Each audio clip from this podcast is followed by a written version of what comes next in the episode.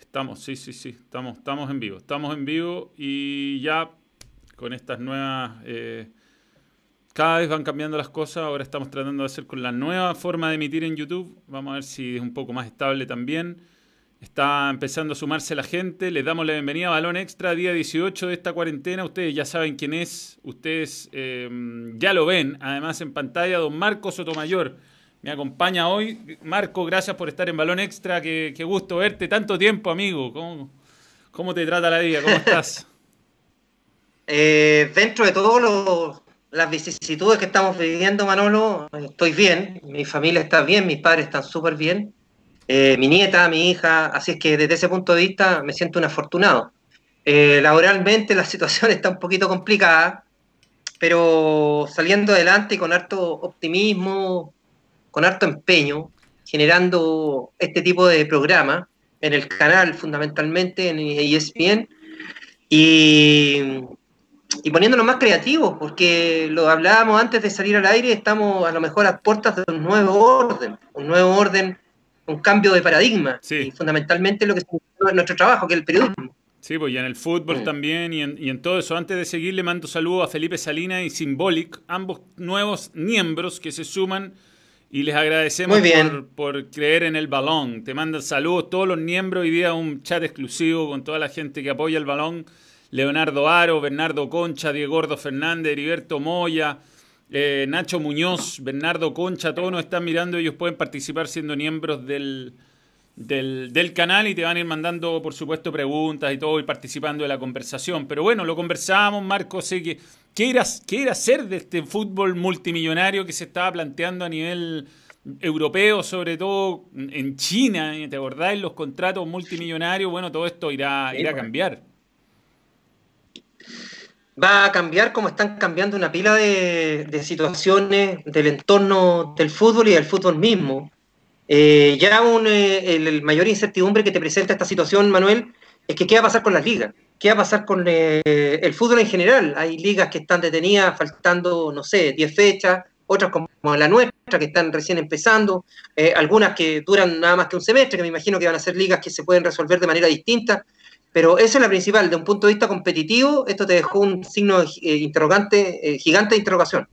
Y con respecto a la industria en sí, yo no sé qué pensar, digamos, de los grandes conglomerados televisivos que tienen contratos millonarios con las ligas grandes, con la Champions, con la Copa Libertadores, etcétera, etcétera. Yo ahí sí que me declaro incompetente, pero tendrán que adecuarse a la nueva realidad. Todos, todos tenemos que adecuarnos. absolutamente, absolutamente. Son cifras que uno no sabe cómo pueden llegar a eh, eh, después a solventar, ¿no? Porque se van a meter en hoyos económicos que salvo que tengáis un jeque árabe que te está pasando plata por debajo como el Manchester City o el Paris Saint Germain, lo cierto es que una industria así no, no se podía dar el lujo de parar y está teniendo que parar obligatoriamente.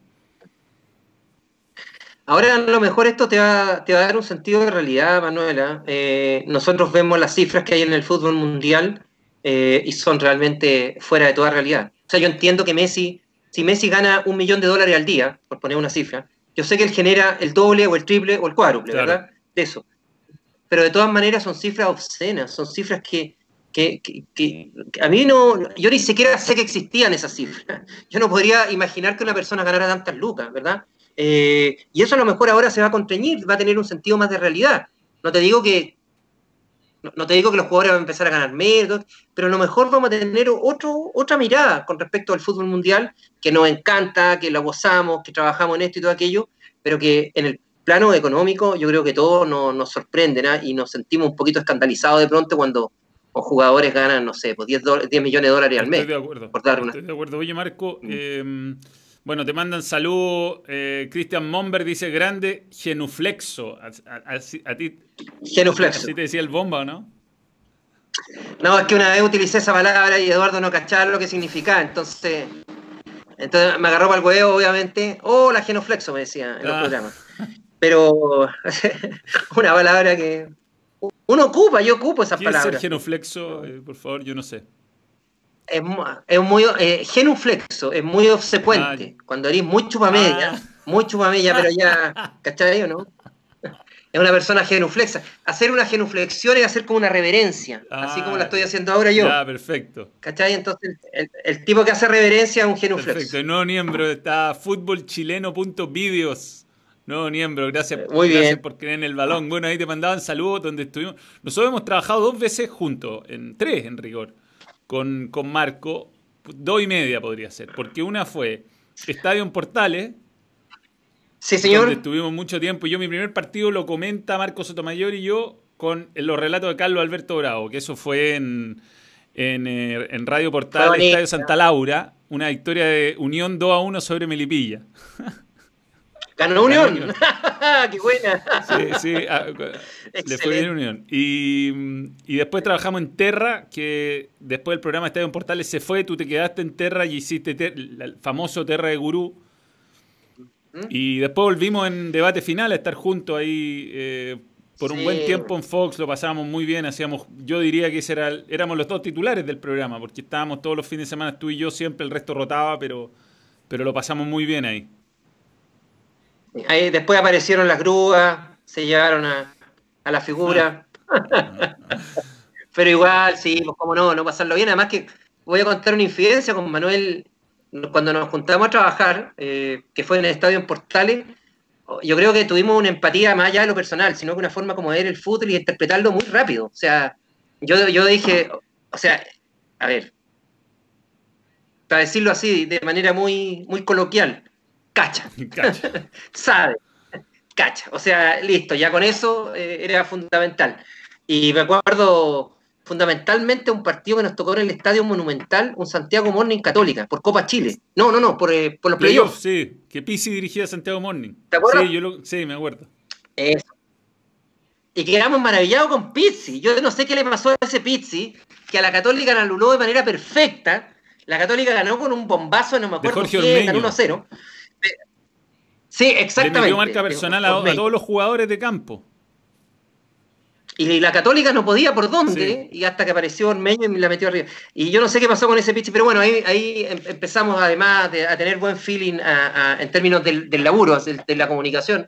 Eh, así es que fue un agrado y ojalá en algún momento nos vamos a encontrar. Yo no tengo ninguna duda, en serio. Sí, yo también. Yo, yo creo, Marco, que hemos tenido siempre buen feeling y este tipo de conversaciones son muy entretenidas además porque porque, bueno, vemos, vemos muy similar el, fútbol y tenemos una visión crítica de, lo que hemos. Bueno, no, a ti te tocó un poco más que yo, la verdad, era un poquito más experimentado, pero tú viviste épocas deportivas gloriosas, sobre todo de los equipos chilenos, que hoy día estamos. Bueno, lo hablábamos un poquito antes de salir al aire, tan lejos, estamos. La Católica que acá gana caminando afuera no puede ganar un solo partido. Eh, y en nuestra época se peleaban las Copas Libertadores. Así es, eh, se peleaba Libertadores, se peleaba Sudamericana o Mercosur o Supercopa, que eran los formatos que existían en esa época. Y he hecho una revisión, yo te digo, el año, incluso en los años 60, a fines de los 60, cuando ya la U era un poquito más competitiva a nivel internacional, me refiero al Valle Azul, la época de los 70, dos eh, subcampeonatos de América. En los 90, en los 80, dos subcampeonatos de América con Cobreloa. En los 90, la Católica metiéndose en finales de Copa Libertadores, en el principio de los 2000, el Colo Colo de Borgi eh, llegando a finales sudamericanas, después la U de San Paoli.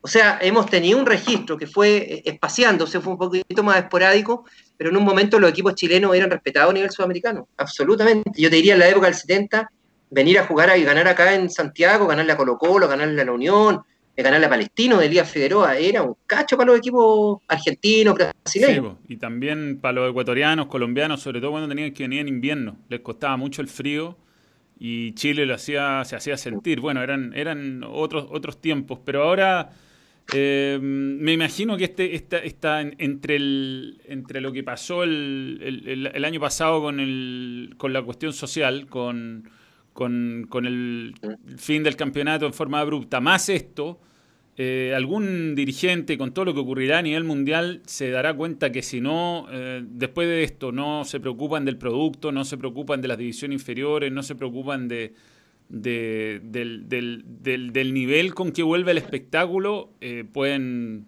pueden perder esto para siempre, ¿no?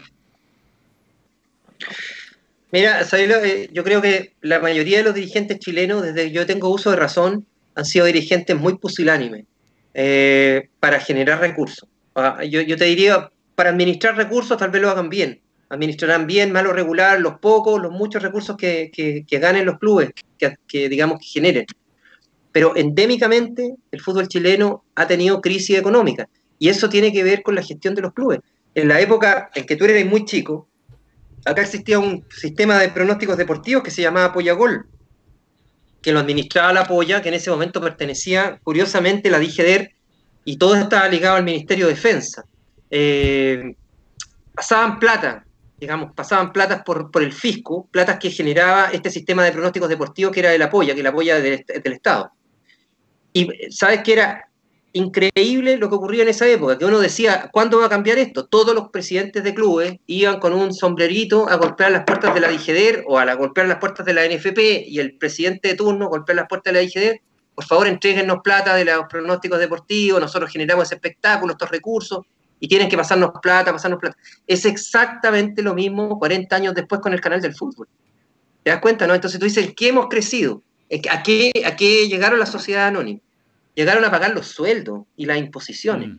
Y eso es impresentable, es impresentable, Manuel. O sea, muy poca generación de recursos, inversión en las inferiores. ¿Tú has visto el modelo que tiene el Independiente del Valle? No, es espectacular. Espectacular. Es espectacular. Campeones de Sudamericana, campeones de Libertadores a nivel juvenil. finalista de la Copa Libertadores y perdió una final Independiente del Valle.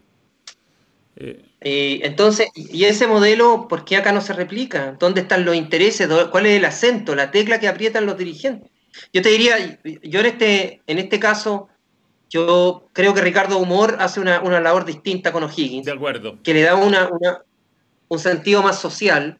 Tal vez la católica, tal vez la católica eh, tiene una pequeña política deportiva a mediano plazo o a corto plazo, pero se ve una política deportiva. Guachipato podría ser, pero son muy poquitos los clubes que te hacen una inversión. Guachipato ya hace tiempo eh, que no. Hace tiempo que. O Palestino, tal sí, vez. Palestino sí. Curicó. Que te agarra. Curicó, Curicó se maneja como corporación, tú sabes. Curicó y Cobresal son los únicos dos equipos que quedan así.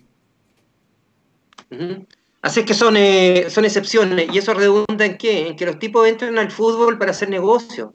Y eso es horrible, es horrible, lamentablemente, y eso no ha cambiado. Mm. O sea, ve la cantidad de, empresarios de jugadores ahora que se están metiendo en la propiedad de los clubes. ¿En qué vamos a terminar? Dime, ¿lo van a secuestrar? ¿Lo van a cooptar? Como pasó con el fútbol uruguayo y Paco Casal hace un par de décadas. claro, sí, es que el punto de los, de los cuando ya tienes más, por ejemplo, tienes más de propiedad en más de un equipo, cuando esos dos equipos juegan. A mí me tocó ir un par de años, o sea, el, el año pasado comentar un par de partidos donde a mí me pareció sospechoso cómo jugaban ciertos equipos entre ellos, ¿no? De primera división. Justo fue, justo fue un partido. Y ganaron los locales siempre, lo único que te puedo decir. Eh, yo te digo, la, cuestión más flagrante fue lo de Carlos Heller y al tener la Chile con, Iberia. Mm. Iberia jugaba en la primera B y la U jugaba en la primera división. Pero yo decía, ¿cómo alguien no fiscaliza? No, es que el, presidente o la presidenta de Iberia eh, figura como Juana Pérez, no sé cómo se llamaba la señora, una ex ejecutiva de Betia y que ahora aparecía dirigiendo el club, eh, regentando el club de Iberia.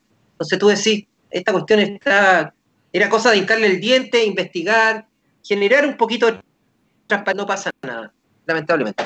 Sí, sí, una, es una pena, es una pena que, que nada, porque no, como que no, ellos mismos, porque al final el fútbol lo maneja el Consejo Presidente, entonces si, mientras ellos no cambian las reglas, da lo mismo lo que digamos, lo que propongamos, las intenciones que tengan eh, algunos dirigentes de cambiar esto. ellos tienen unos sistemas de votación donde es muy difícil tener los quórum para hacer cambios reales y nadie quiere renunciar a nada. Entonces quizá ahora que se les va a acabar eh, un montón de ingresos por una cuestión de, crisis mundial, quizás se pongan de acuerdo y se, den cuenta que van a tener que ser un poco más generosos. Pero no creo. Manuel, ¿tú te acuerdas? Yo, yo, tú hablaste delante del estallido social yo recuerdo que una semana después del estallido social, o diez días después, cuando el fútbol estaba en una situación de crisis y decían vamos a parar el campeonato, se juntaron en Juan Pinto, en, perdón, en Quilín, todos los presidentes del club. Había entrenadores, estaba Mario Salas, si no me falla la memoria. Estaba, estaba así, la famosa foto. Exactamente, está gente del sindicato, aparece Luis Marín, desde el sindicato de futbolistas. El fútbol salió fortalecido de esta crisis, vamos a cambiar. Oye, a la primera, a la primera, cuando dijeron Wander va a subir por secretaría, ah, no, no, pues no puede. ¿Por qué va a subir Wander que nos va a, quitar parte de la torta de primera división? ¿Te acuerdas o no? Sí, sí, surgieron, surgieron, las mezquindades, pero inmediatamente. Y tú sabes, nosotros. Entonces tú decías. dale, dale. No, que te decía que nosotros además ahí hablamos, bueno, fueron días súper tensos y mucha agresividad en, redes sociales, hubo mucho salir a defender el fútbol y en el canal del fútbol se puso especial. Yo, yo te juro que parecía a Woogie de Loco por Mary. Todavía me quedan secuelas de, de espinillas gigantes de puro estrés.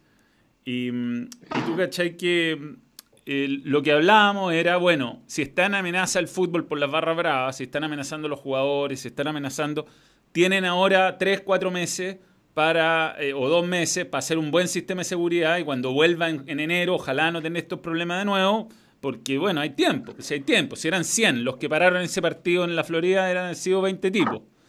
Entonces, menos. Menos. Entonces vamos y hagamos un plan serio y que vuelva la familia al estadio y todo. Bueno, pasaron, pasó un mes, pasaron dos meses, volvió el fútbol, ¡pum! Incendiando la galería en la Copa Libertadores. A la U, te digo, el coronavirus la salvó a la U, ¿ah? Porque quizás qué sanción, Absolutamente. qué sanción le caía a la U con si es que la Conmebol hubiera seguido funcionando normalmente. Quizás pase jabonado eso. Pero, eh, pero no se hizo nada. La ha tenido... No se hizo nada. No, exactamente. Pero, eh, Manuel, fíjate que cuáles son los clubes que fueron más favorecidos. A mí no me cabe ninguna duda, y esto yo creo que ni siquiera ya es una hipótesis, yo creo que está a nivel de teoría ya.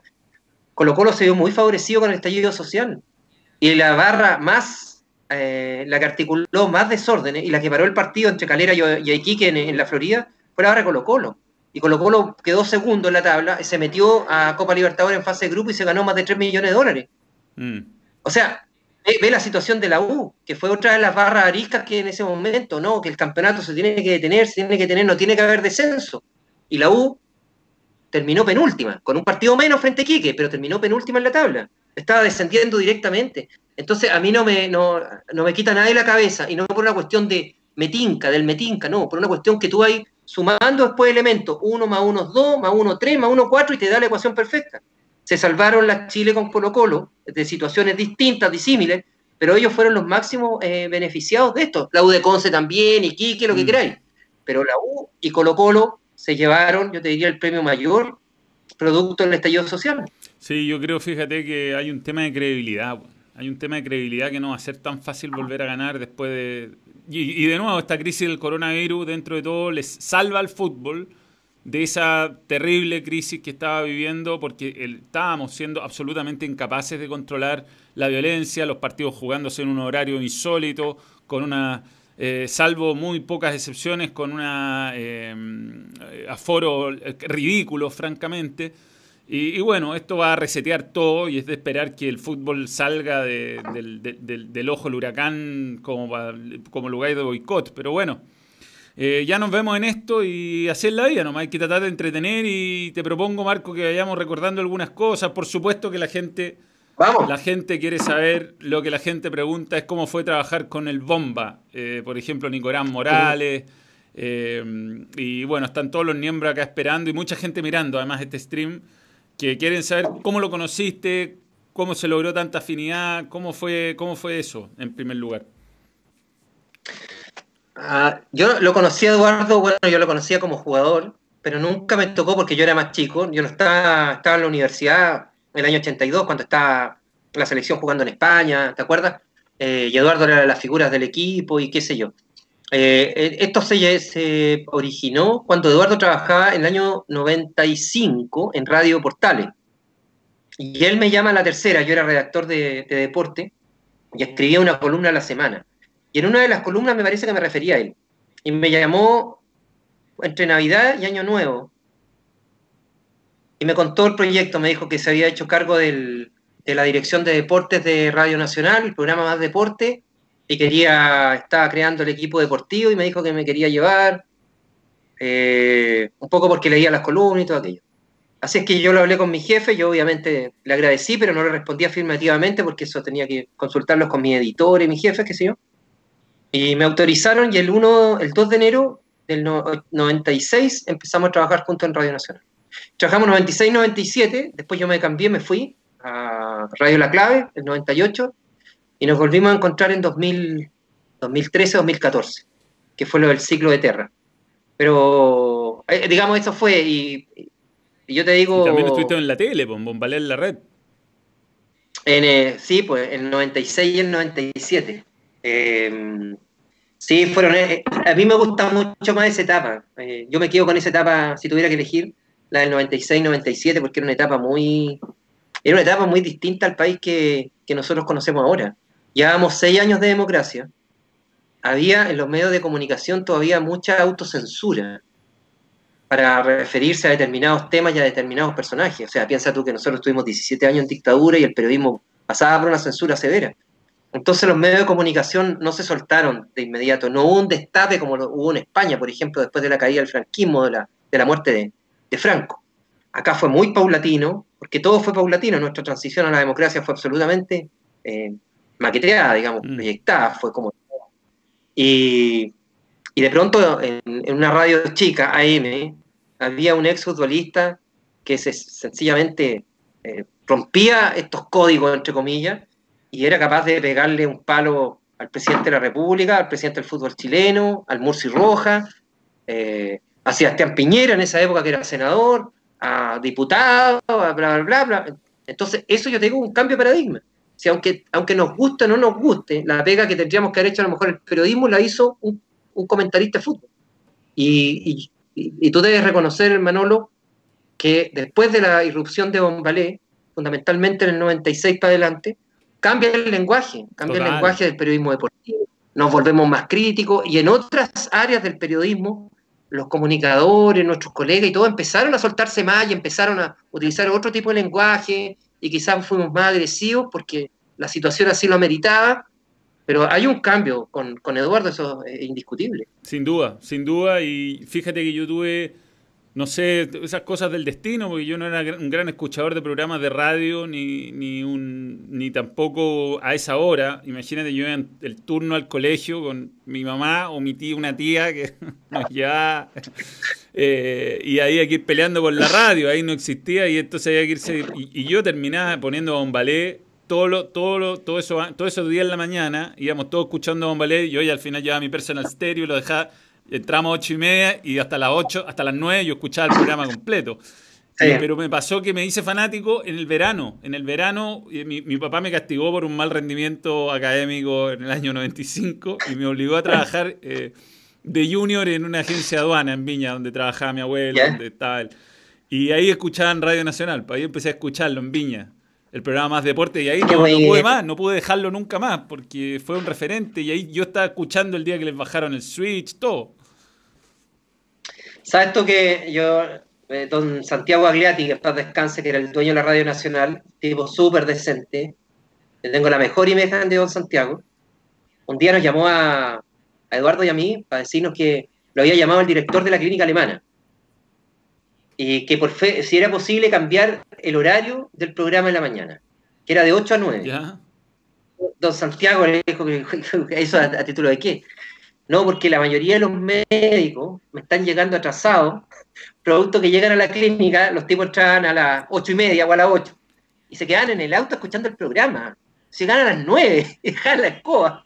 Entonces el director, ¿sabéis lo que pasa? Esta anécdota que de verdad es efectiva y es muy reveladora porque yo ahí me di cuenta el efecto que estaba consiguiendo el programa a nivel nacional. Yo, tú sabes que nosotros somos periodistas. Nuestros, códigos son distintos.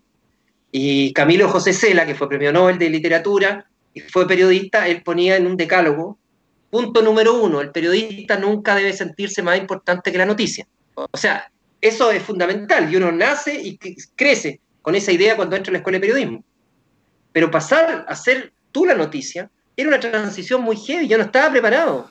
Yo siempre me mantuve muy en segundo plano, yo dije, esto no me corresponde con mi pega, ¿te das cuenta, no? Claro. Aquí la figura de Eduardo y, que él, y bla, bla, bla. Pero claramente el programa deportivo se transformó por sí solo en noticia.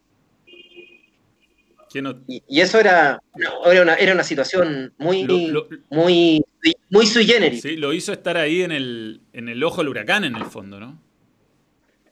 Claro, absolutamente con eh, las querellas y todo, todo lo bueno y lo malo que acarrió eso. Porque hubo situaciones muy, muy heavy, muy duras, muy duras. ¿A ti te marcó negativamente, dirías tú, tu, tu, tu asociación a Eduardo, no? Eh, eh, mira, yo creo que no. O sea, no sé, yo hago una evaluación de interna, que es absolutamente mía, personal, íntima, y otra con la gente que te, da sus opiniones. Eh, yo creo que la mayoría de las opiniones externas son la, la, mayoría. Hay gente que obviamente Eduardo lo detectó y lo, detectó, lo va a detectar siempre, y por ende a mí también por añadidura. Pero íntimamente yo esos dos años para mí fueron súper importantes. O sea, el 96 y el 97 yo tuve un cambio de enfoque, de un punto de vista formal, en el periodismo, de enfocar y de encarar los medios de comunicación, los micrófonos, las cámaras, o cuando escribía, qué sé yo, cuando escribo todavía. Eh, para mí fue fuerte ese periodo. Lo de Terra fue mucho más show porque Terra era una plataforma en que tendríamos que hacer unas cuestiones distintas. Pero yo me quedo más con lo de los 96, 97. Ahí yo creo que a mí me ayudó mucho y como te digo, me cambió el enfoque de, mi trabajo. A ti te, algo que preguntan bastante si te molestaba que te agarrara el chuleteo a veces el bomba. No, o sea, lo que pasa es que esa cuestión está un poco entre maqueteada y, había otras situaciones de índole personal que me las voy a reservar. Eh, en el sentido que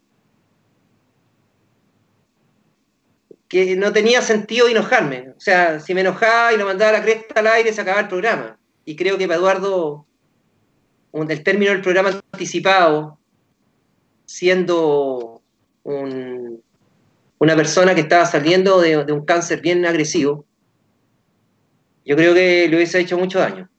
Yo, a mí esa weá me, da lo mismo, en definitiva. Y además eran en programas intrascendentes, ¿no? A mí se me ocurre que cuando había partidos, cuando había cosas en serio, eh, iba en serio el programa. Era un programa que era muy... Eh, una espiral de emociones según la importancia del día. Había días que a lo mejor podía huevear más porque en realidad no pasaba nada y había días, no sé, jugaba la selección y ahí no se ponían a tirar talla. Exactamente, de repente hicimos hasta lucha libre en cámara.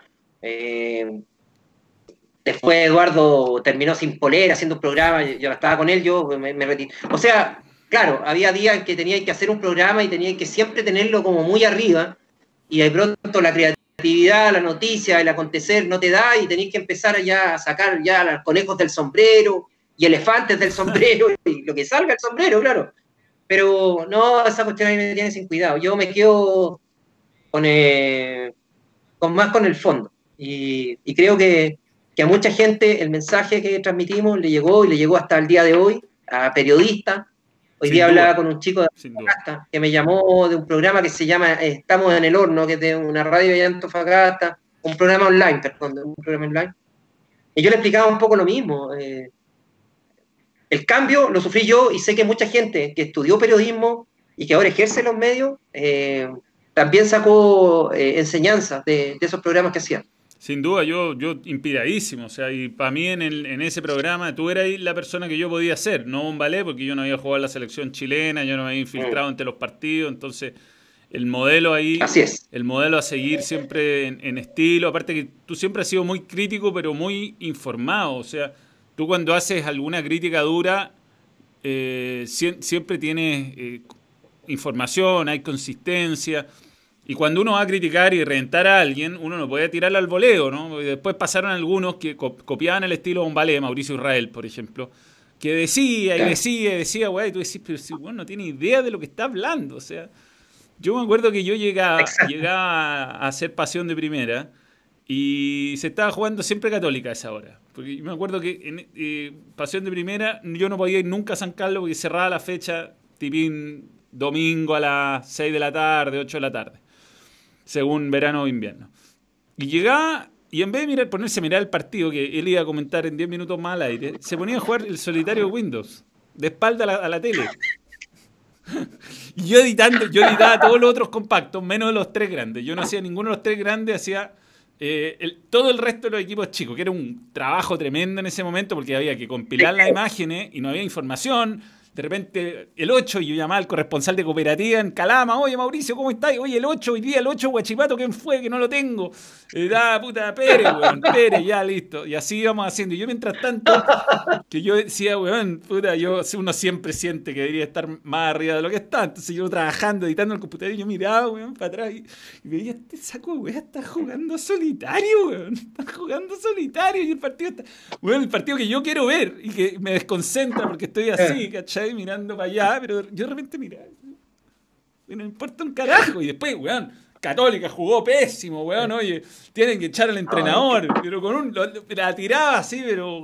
y tú decías, pero, weón, ni miró el partido, ¿cachai? O sea, lo básico, lo básico. Pues, y, bueno, ha, habido varios más, ¿no? Varios más que han, han seguido esa, esa línea de ser súper duros, pero cuando lo apretáis un poco no tienen conceptos, no tienen, no tienen conocimiento. Eso es lo que se llama la audacia del ignorante. El ignorante suele ser muy audaz. Y yo estoy seguro que ese tipo de personaje, Manolo le decía ahí, eh, mañana se requiere alguien que dé una charla en la NASA sobre el espacio exterior y no, yo voy, yo voy, cuenta conmigo. Y el tipo era capaz, claro, era capaz de dar la charla, y en inglés, aunque no supieran inglés, una cuestión increíble. Son audaces. Eh, hay, hay, otros personajes también, pero ¿para qué los vamos a mencionar? Pero eso obedece, Manuel, a que, a que nuestro país todavía y yo creo que el periodismo en los últimos 20 años ha cambiado, ha mutado, pero todavía no tenemos un periodismo eh, muy especializado. Y por eso eh, surgen estos fenómenos, estos advenedizos, ¿verdad? Que de pronto porque tienen un poco más de carisma, o porque son chistosos, o porque tienen amigos. O porque, o porque son apitutados, definitivamente, aparecen en los medios y tienen tribuna y siguen teniéndolo algunos, que ya llevan muchos años, me refiero a Carcuro, no tengo ningún problema en decirlo, o nos encontramos con Eguiguren que aparece en televisión de la nada, u otros periodistas sencillamente que no tienen el talento para hacer comentarios deportivos. Y, es así, yo no tengo el talento a lo mejor para animar el Festival de Viña. O sea, tratemos de ubicarnos, mm. tratemos de fortalecer nuestra, nuestras propias, digamos, nuestro, potencial, pero no empezar a distorsionar. Bueno, como no estamos en un país futbolizado, estos tipos eh, todavía siguen surgiendo y estas voces y estos referentes, entre comillas, estos líderes de opinión, que son, en definitiva, tienen tan poquita consistencia como decís tú, que a la larga quedan en el camino y son mirados como una triste anécdota nomás. Sí, sí, sí, sí. Oye, Marco, bueno, em, eh, ahora te, ha tocado esta, esta etapa en Fox y después ahora ESPN. Te he visto ahí en el programa La Noche con, con Sagreo, con, em, con Seba Esnaola, con Villanueva. Ahí van, creo que son eso, ese es el equipo, ¿no? No sé si se llama alguien. Camaño, por supuesto, mi buen amigo Cristian Camaño, que también estoy en la radio. Eh, ¿cómo, ¿cómo, ha sido esta, esta nueva etapa? ¿Cómo te has sentido? Te, te veo bien, ¿eh? con secciones, con, con, bastante humor. Eh, hemos tratado de. El horario, mira, es un horario franjeado. De lunes a. Bueno, de lunes a domingo el programa no para. Pero yo trabajo de sábado a viernes. Es un programa que te requiere un esfuerzo mental, físico, porque es un programa que va todos los días de 10 y media a 12 de la noche. Entonces, cuando empezamos a hacerlo, que ya lo hacíamos en Fox y ahora lo cambiamos a ESPN, eh, la premisa fue tratemos de pasarlo bien. O sea, cómo se sobrelleva ese horario y esa, porque te genera una dificultad, porque es el término del día, el término del día. Eh, así es que empezamos a crear secciones, eh, Patricio Torres, que es nuestro editor, es un tipo muy creativo y además muy, muy receptivo a ideas empieza, entonces empezamos a crear secciones, muchas de las secciones, por ejemplo, fútbol en sepia, esa era mi sección por razón de yo soy, yo soy el más viejito de todo el lote. Entonces hablé con el pato y por supuesto me dijo, hagamos algo de, recuerdo y todo aquello. Entonces se ha dado bien y la interacción entre los cinco, eh, yo creo que falta, falta porque con José Luis se insertó recién este año, pero en general yo creo que hemos hecho programas bien consistentes y corren, como decimos en jerga televisiva. El programa corre y de pronto te pasa rápido. Oye, ¿y la memoria? ¿Qué me decís de la memoria de Camaño? Es, impresionante. es increíble. Es ¿eh? increíble. Es impresionante. Digo yo, no, es, sobrenatural. A mí me, de pronto me, me asusta.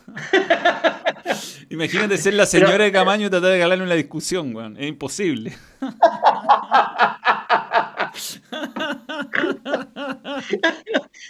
Pero ojo, es psicóloga. Así que sabe cómo llevarlo. Sí, sí, es verdad, es verdad, es verdad. Oye, oye, Marco, Unión Española, tú, bueno, tú siempre has dicho que eres hincha Unión, no tienes problema. Eh, ¿Qué momento difícil le está tocando vivir? Ah? Un, últimamente, sobre todo, difícil, difícil, digamos, defender lo, lo que hace Unión Española. ¿Sabes qué? Voy a decir algo súper antipopular.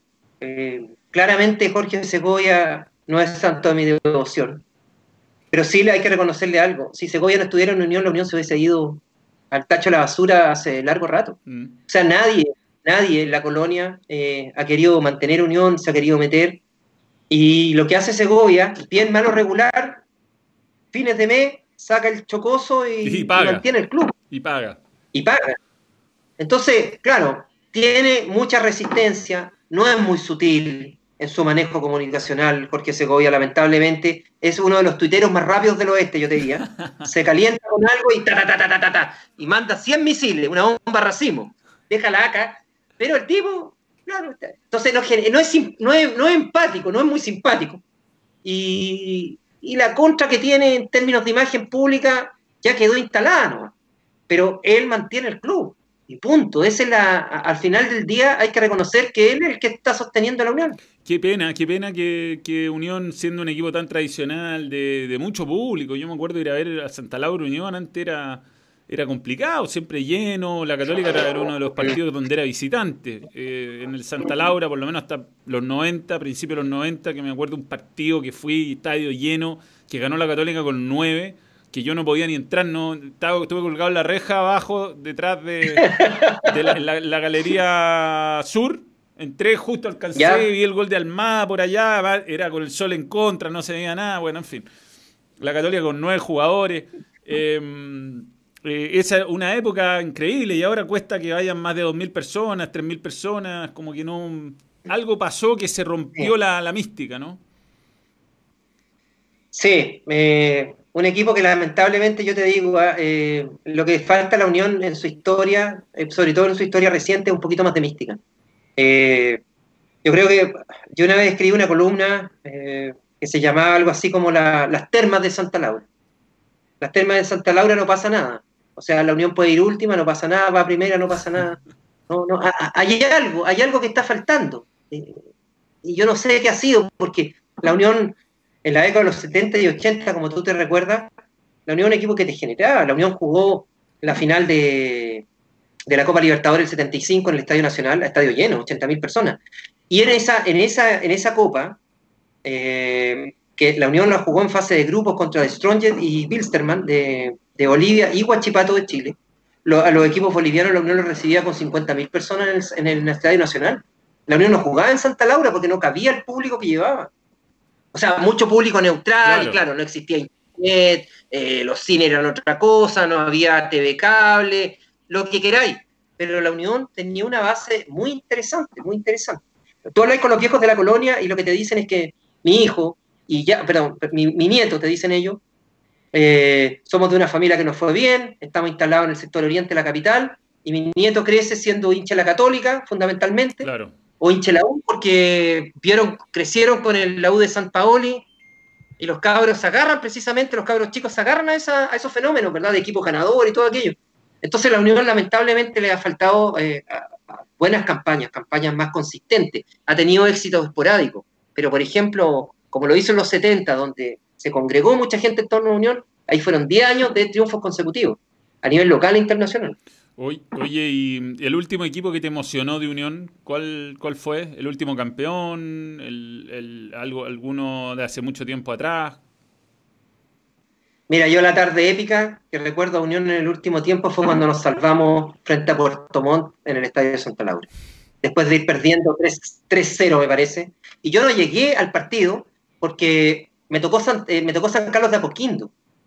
Entonces, cuando venía, salí y le estaba jugando en Santa Laura. Y venía por Plaza Italia, en el auto de la radio. Y le dije, ¿sabes qué? Déjame acá porque no voy a alcanzar a llegar al Santa Laura. Y me metí un boliche. La Unión iba perdiendo y en el boliche había gente Unión, no, sé cómo nos congregamos de casualidad. Y hasta el 3 a 3, una jugada maravillosa de Gerardo Cortés, con dos goles de Neira, me parece que fue un golazo de Neira también. La cuestión es que lo dimos vuelta hasta el 3, 3 a 3 y llegamos a conseguir una jornada realmente en que, yo digo, la Unión, no, yo, yo desaparecía el mapa si llegábamos a descender de nuevo. me borraba, no existía, te prometo. Y después vino un, desahogo tan maravilloso, recuerdo que me tomé como tres chopas así gigantescos con gente que no conocía, pero que era de Unión, que estábamos ahí mirando el milagro. Eh, yo creo que fue la última jornada, así que me, me emocioné. Buena, buena, buena. Oye, Oscar Luciano Sepúlveda Guerrero dice, buena Marco, lo veía harto en debate final. Saludos, saludos. Muchas gracias. Y, de los títulos estos que, que, dice Fútbol Chileno Vídeos, ¿cuál prefieres? ¿La Unión Campeona de Sierra, Vecchio o la, y Rubio o la de 2005 como Sierra, con, Sierra como jugador contra Coquimbo? A mí me emocionó más el título el, en frente a Coquimbo porque la Unión se metió a los playoffs por la ventana. Eh, ojo, ¿ah? eh, la Unión era subcampeona del fútbol chileno en ese momento. Había perdido el título con Cobreloa el año anterior, estando Nelson Acosta en la banca. Pero le costó mucho entrar a los playoffs, entró, como te digo, en una definición bien, no recuerdo cómo fue, pero se metió y fue ganándole. Eh, igual hizo el mismo recorrido que había hecho el año anterior. En cuartos de final deja fuera la U, en semi deja fuera a la Católica y juega la final con Coquimbo Unido. El año pasado había sido absolutamente lo mismo, la U, la Católica, pero jugó la final con Cobreloa y la perdió.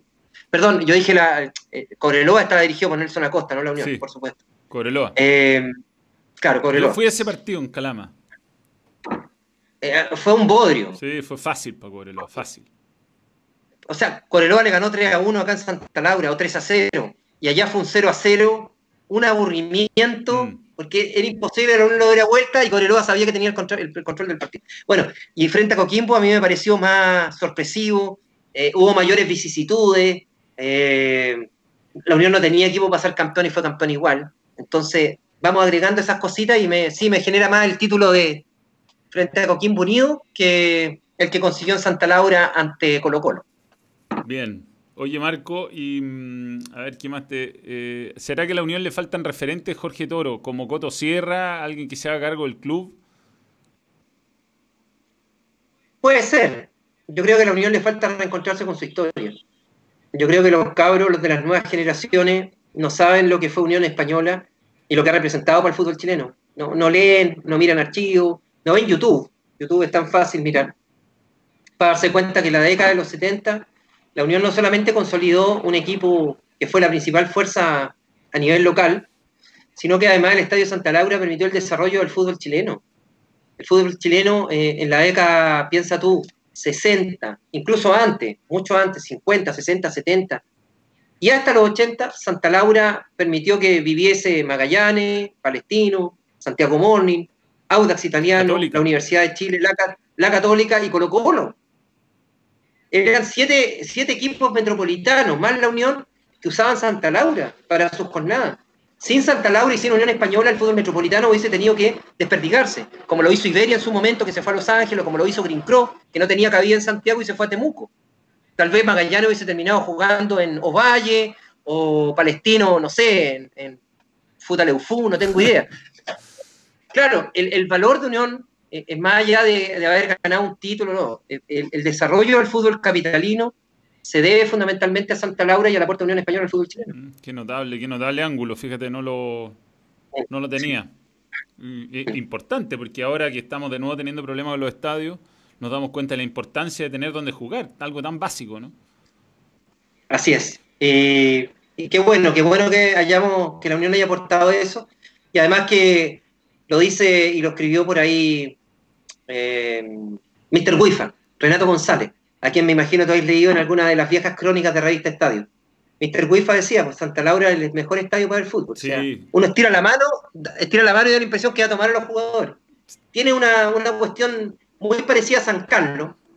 Eh, San Carlos, muy grato ver el fútbol ahí porque te da, la impresión de que escucháis hasta los gritos, ¿verdad? Las instrucciones de los jugadores muchas veces está, lo veis tan cerca y, con Santa Laura ocurre lo mismo. Y, esa, ese estadio eh, tiene un lugar absolutamente seguro en la historia del fútbol chileno. Sin duda, sin duda. Oye, Marco, em, respecto a, la, selección y estos años que han pasado, profe Rueda, ¿qué, qué, sensaciones tenéis?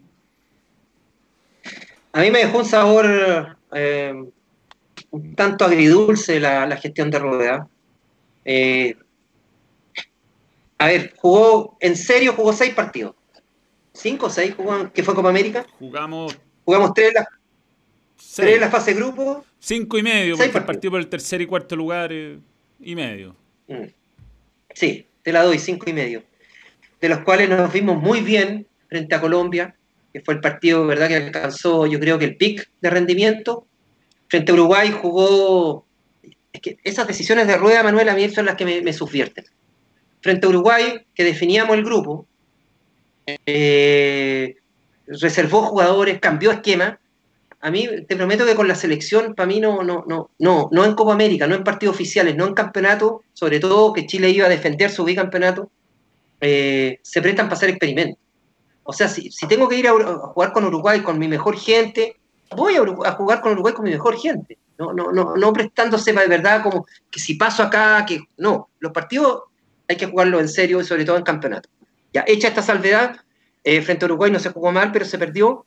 Se le ganó con claridad a Japón y a Ecuador, los dos equipos más malos de la Copa América al final en la sumatoria. Se jugó muy bien contra Colombia y después para allá Perú nos ganó con una facilidad increíble y lo de Argentina en un partido para la anécdota más que todo. Entonces yo de todo el ciclo rueda, el gran partido que leí fue un gran partido. Un partido que te convenciera, que fue frente a Colombia y lo ganamos por penal. Por penal. Porque Igual nos anularon, un gol legítimo. ¿eh? Sí, el, gol de Arangui me parece que fue, ¿no? ¿Te acuerdas? Sí. Eh, eh, pero es poco. Es poco para el trabajo de cuántos, dos años ya. Poco. Claro, llega a principios de 2018, llega Rueda. Porque qué otro partido amistoso, te digo, que tú recuerdes, que te diga, no, es que la selección jugó magnífico. No, no, nada, nada, nada. No, a mí no me gustaba, a mí no me ha gustado nada. Y sabes que ayer hablaba con Paqui Meneghini en mi programa del CDF ¿Mm? Y, hablábamos justo, yo le, pregunté por cómo hicieron ese ciclo, esa, esa, parte del ciclo de Bielsa, porque si tú te, el ciclo de Bielsa no empezó tan bien. Chile termina goleado por Paraguay después de los primeros cuatro partidos en el Estadio Nacional, con el estadio entero haciéndole ole, ole, ole, cuando Chile perdía 3-0 con Paraguay y, Bielsa terminó muy mal después, eso que fue como en noviembre del 2007. Y después vienen, vienen ocho meses hasta julio que se jugaba con Bolivia y ahí la renueva completamente la selección. Y ahí me contaba Paqui que se había olvidado un torneo que se jugó en Malasia, fue un equipo, fueron a jugar a Toulon. Eh, más, lo, se quedó en Chile el profesor Bonini recibiendo a los jugadores para preparar los partidos con Bolivia y Venezuela. Y bueno, y esa selección empieza realmente a, hacer lo que termina siendo la campeona de América en, después de esos ocho meses, donde sacó a Boseyur de, de, de O'Higgins, Buen Salida O'Higgins, Carmona O'Higgins. Pedro Morales era el 10 del equipo y, encontró nombres que, Marco Estrada lo puso de stopper. O sea, digamos que tuvo tiempo para trabajarlo, lo trabajó, le fue bien, pero, pero a mí lo que me ha faltado de es que lleva dos años y medio y no ha sacado un jugador, porque, tú porque cualquier entrenador tendría a Maripán o a Paulo Díaz o a, o a Pulgar, si son titulares en, Exactamente. En, Italia, cualquier técnico los tendría. ¿no? A mí me hubiera gustado que un nombre que no, que no teníamos en, en, la brújula apareciera en la selección después de dos años y medio y dijéramos, bueno, aquí tenemos un reemplazante Alexis Sánchez. Bueno, aquí tenemos un 9 que, que por funcionamiento, a lo mejor no es tan bueno, pero por no sé, como vimos con Cereceda, como vimos con Droguet, como vimos con jugadores que eran buenos, pero no eran cracks, que Bielsa los, los convertía en por su funcionamiento en algo. Y eso es lo que me ha decepcionado de Rueda, fíjate. Yo pensé que él, nos iba a entregar un, plus. Es un muy buen punto.